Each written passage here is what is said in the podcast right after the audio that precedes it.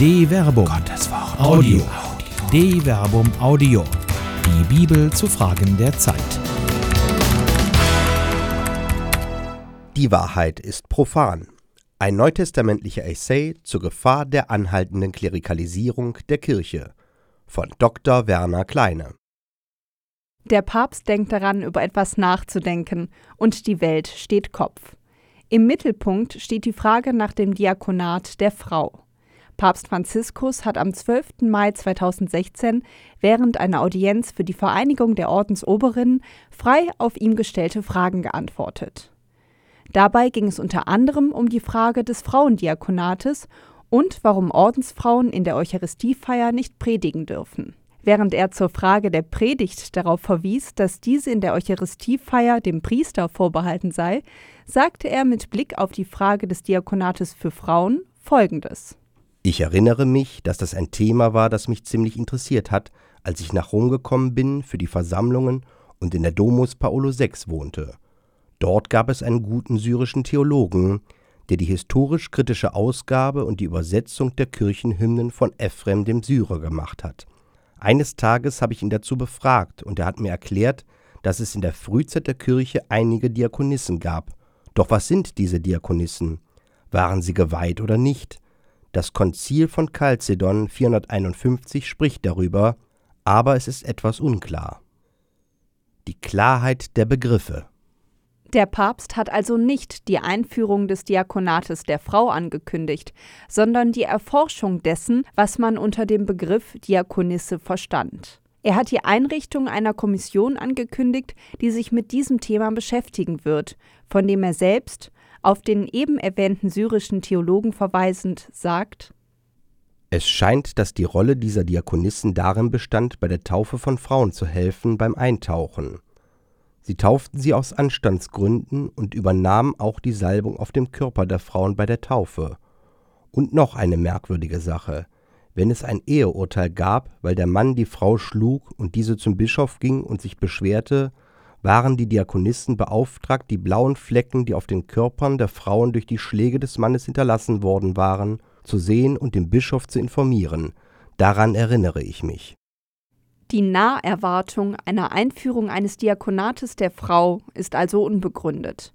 Hinzu kommt, dass der Papst auch in dem anderen Punkt, die Predigt von Ordensfrauen in der Eucharistiefeier, auf die Klarheit der Begriffe drängt, wenn er auf zwei Versuchungen hinweist die eines Feminismus, der vergesse, dass die Würde der Frau in der Kirche ihr aus der Taufe zukommt, und der Versuchung des Klerikalismus, wenn Priester ohne auf Zusammenarbeit und Synodalität zu setzen alles alleine entscheiden wollten.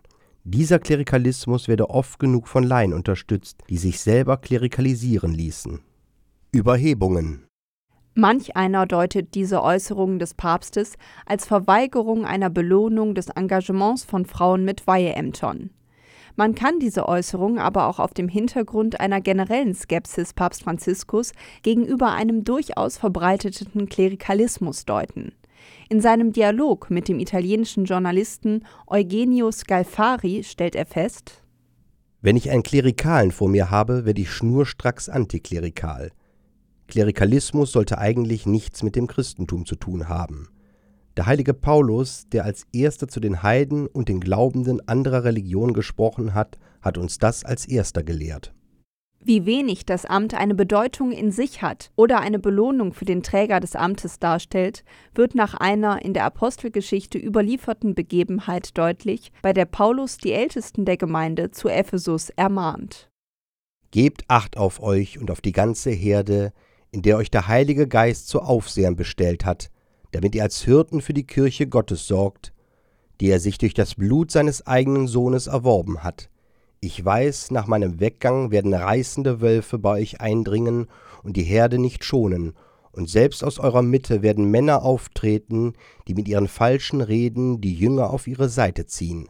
Apostelgeschichte Kapitel 20, Vers 28 bis 30. Die Aufgabe der Gemeindeleiter besteht gerade darin, die Gemeinde zu behüten und nach außen und bisweilen sogar nach innen zu verteidigen. Sie dienen der Auferbauung der Gemeinde.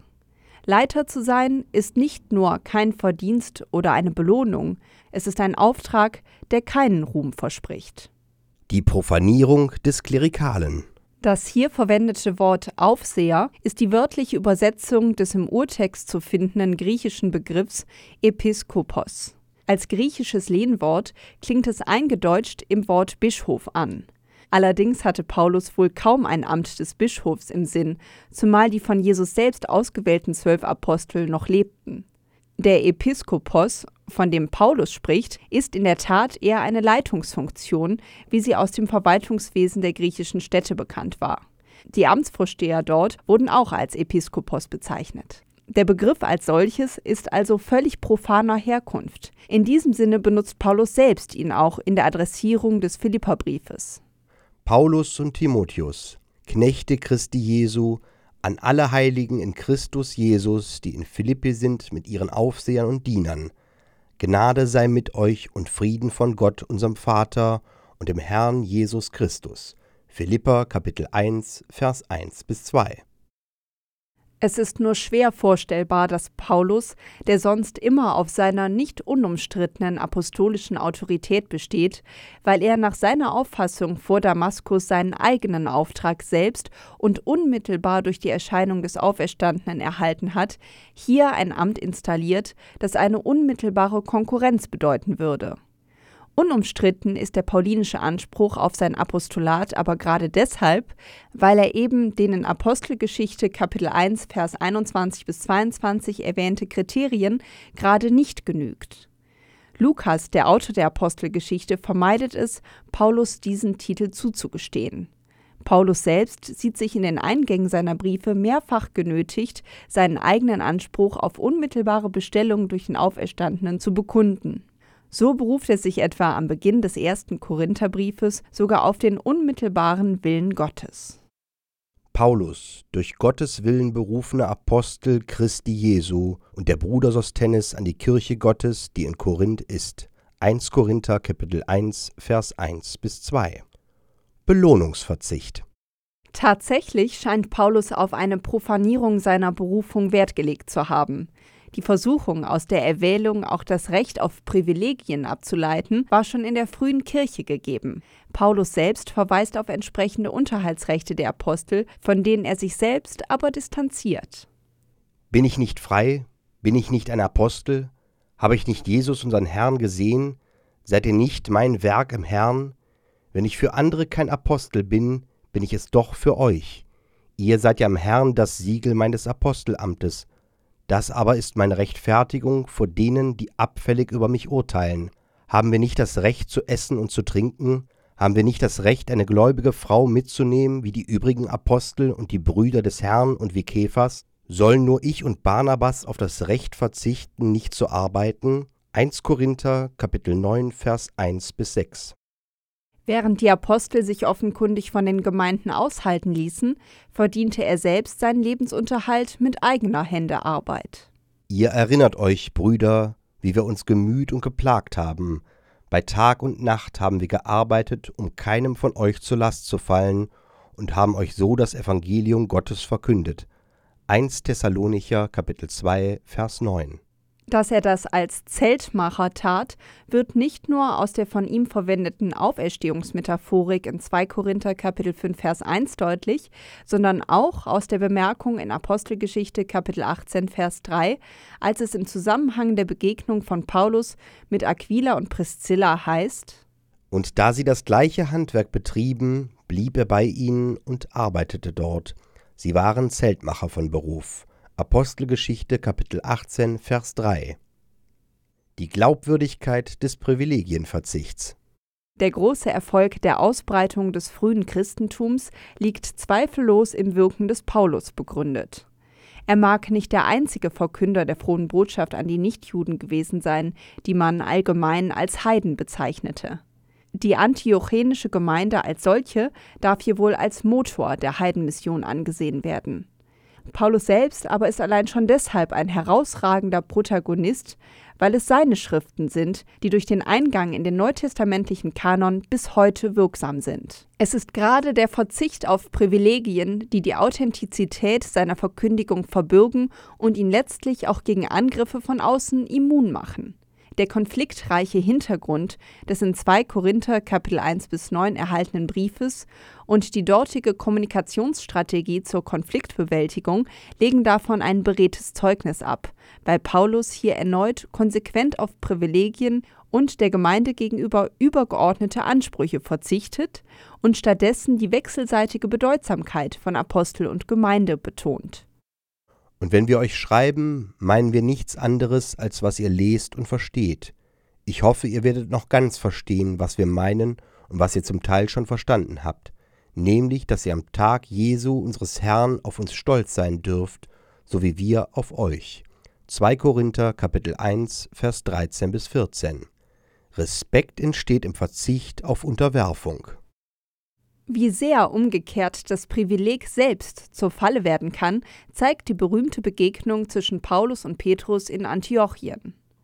Kurz zuvor fand das sogenannte Apostelkonzil statt, von dem Lukas in Apostelgeschichte Kapitel 15 Vers 1 bis 35 und Paulus autobiografisch in Galater Kapitel 2 Vers 1 bis 10 berichten. Streitpunkt war die Frage der Heidentaufe bzw. die Frage einer vorgängigen Beschneidung nach dem Brauch des Mose, also dem jüdischen Gesetz entsprechend.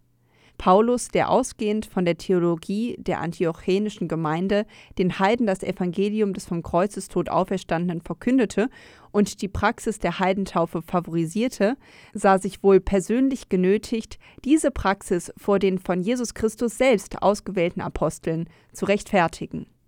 14 Jahre später ging ich wieder nach Jerusalem hinauf, zusammen mit Barnabas, ich nahm auch Titus mit. Ich ging hinauf aufgrund einer Offenbarung, legte der Gemeinde und im Besonderen den Angesehenen das Evangelium vor, das ich unter den Heiden verkündige. Ich wollte sicher sein, dass ich nicht vergeblich laufe oder gelaufen bin. Galater Kapitel 2 Vers 1 bis 2 Paulus erkennt also die besondere Autorität der von Jesus Christus selbst bestellten Apostel an. Gleichwohl betont er, dass er ihnen auf Augenhöhe begegnet.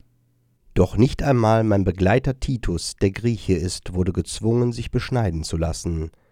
Denn was die falschen Brüder betrifft, jene Eindringlinge, die sich eingeschlichen hatten, um die Freiheit, die wir in Christus Jesus haben, argwöhnisch zu beobachten und uns zu Sklaven zu machen, so haben wir uns keinen Augenblick unterworfen, wir haben ihnen nicht nachgegeben, damit euch die Wahrheit des Evangeliums erhalten bleibe.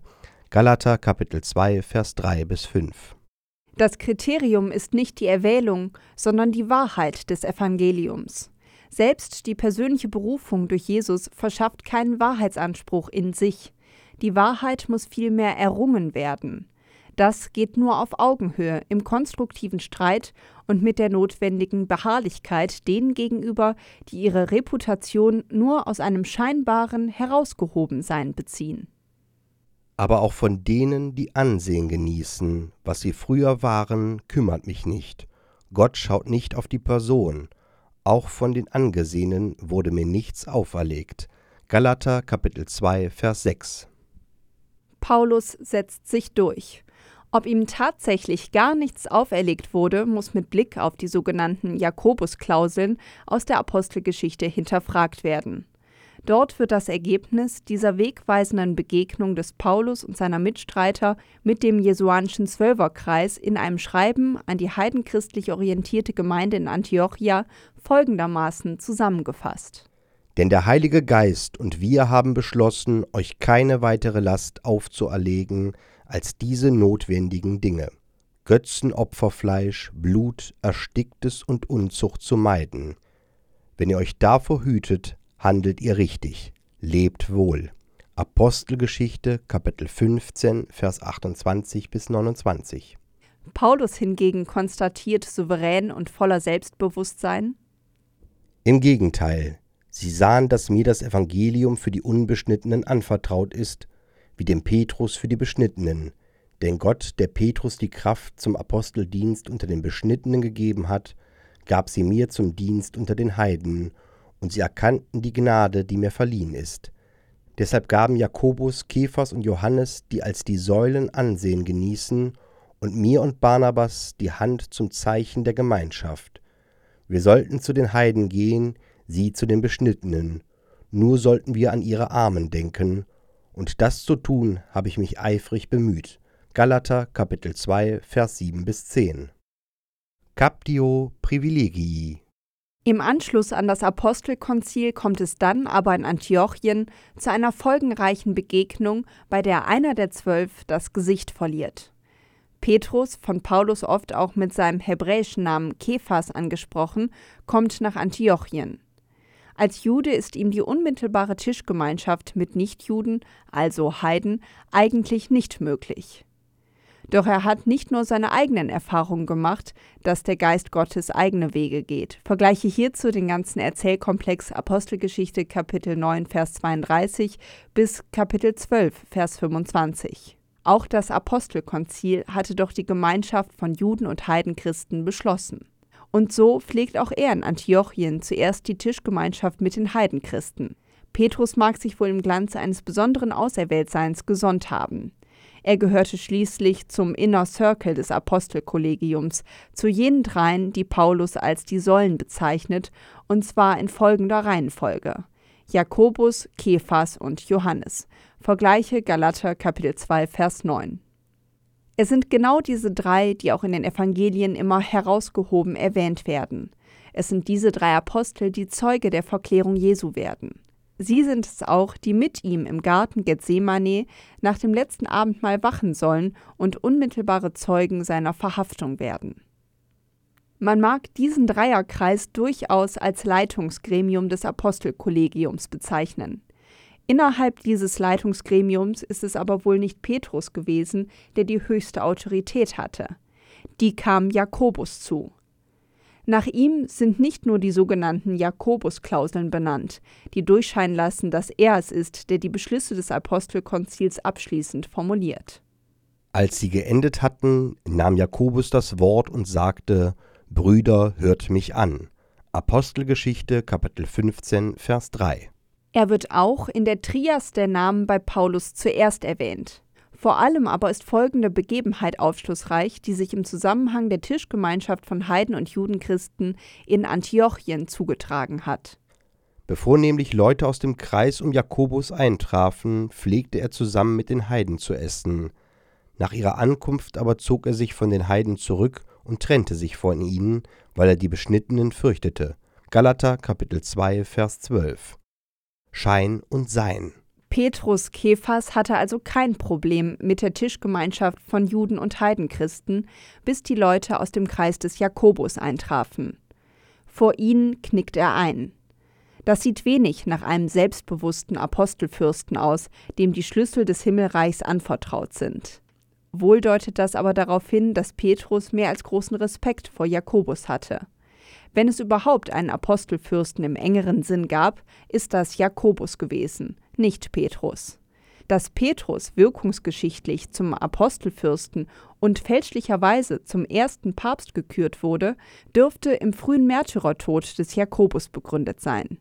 In der Apostelgeschichte heißt es Um jene Zeit ließ der König Herodes einige aus der Gemeinde verhaften und misshandeln, Jakobus, den Bruder des Johannes, ließ er mit dem Schwert hinrichten. Apostelgeschichte Kapitel 12 Vers 1 bis 2. Im Zuge dieser Maßnahmen wird auch Petrus verhaftet. Vergleiche Apostelgeschichte Kapitel 12 Vers 3 bis 4. Später aber auf wunderbare Weise gerettet. Vergleiche Apostelgeschichte Kapitel 12 Vers 6 bis 18. Nach dem Tod des Jakobus rückt Petrus gewissermaßen nach und wird in der folgenden Geschichte der frühen Kirche zur prägenden Gestalt. Das um das Jahr 80 nach Christus geschriebene Matthäusevangelium wird Jesus schließlich sagen lassen: Du bist Petrus, und auf diesen Felsen werde ich meine Kirche bauen, und die Mächte der Unterwelt werden sie nicht überwältigen. Ich werde dir die Schlüssel des Himmelreichs geben, was du auf Erden binden wirst, das wird auch im Himmel gebunden sein, und was du auf Erden lösen wirst, das wird auch im Himmel gelöst sein. Matthäus Kapitel 16, Vers 18 bis 19. Nur um wenige Verse später nach der ersten Leidensankündigung zu konstatieren, Da nahm ihn Petrus beiseite und machte ihm Vorwürfe. Er sagte, Das soll Gott verhüten, Herr, das darf nicht mit dir geschehen. Jesus aber wandte sich um und sagte zu Petrus, Weg mit dir, Satan, geh mir aus den Augen. Du willst mich zu Fall bringen, denn du hast nicht das im Sinn, was Gott will, sondern was die Menschen wollen. Matthäus Kapitel 16, Vers 22 bis 23. Der Wahrheit geweiht. Petrus ist nur dann der Fels, auf dem der Grund der Kirche gründet, wenn er das im Sinn hat, was Gott will. Es ist letztlich die Wahrheit, auf der die Kirche aufgebaut ist. Es ist die Wahrheit, die die Kirche zu verkünden hat. Die Reaktion des Paulus ist da angesichts des um das eigene Ansehen besorgte Verhaltens des Petrus Käfers in Antiochien unschamhaft eindeutig und angemessen respektlos. Als Kephas aber nach Antiochia gekommen war, bin ich ihm offen entgegengetreten, weil er sich ins Unrecht gesetzt hatte. Galater Kapitel 2 Vers 11. Die Einheitsübersetzung von 1978 ist hier zu klerikal vorsichtig. Das griechische kata prosopon auto antesten heißt wörtlich übersetzt in sein Gesicht hinein widerstehen. Das klingt nach einem wahrhaftig handfesten Austausch schlagkräftiger Argumente. Allen Menschen verpflichtet. Was dem Paulus missfiel, war der petrinische Wankelmut. Was nutzt es, unmittelbar vom Herrn berufen zu sein, wenn man die Wahrheit verrät? Die Wahrheit verpflichtet die Verkünder gerade den Menschen gegenüber. Die Kirche kann sich keinen Klerikalismus mehr erlauben. Die Wahrheit ist letztlich zu profan, um sich einer ontologischen Superiorität zu rühmen, die letztlich dazu führt, dass sich die Geweihten der Welt und den Menschen gegenüber überheben. Dafür hat der Sohn Gottes sich nicht seiner Gottheit entäußert, um selbst einen Lernprozess durchzumachen. Der irdische Jesus weiß sich anfänglich nur zu den versprengten Schafen Israels gesandt und mahnt seine Apostel, sich von den Heiden fernzuhalten. Diese zwölf sandte Jesus aus und gebot ihnen, geht nicht zu den Heiden und betretet keine Stadt der Samariter, sondern geht zu den verlorenen Schafen des Hauses Israel. Matthäus Kapitel 10, Vers 5 bis 6.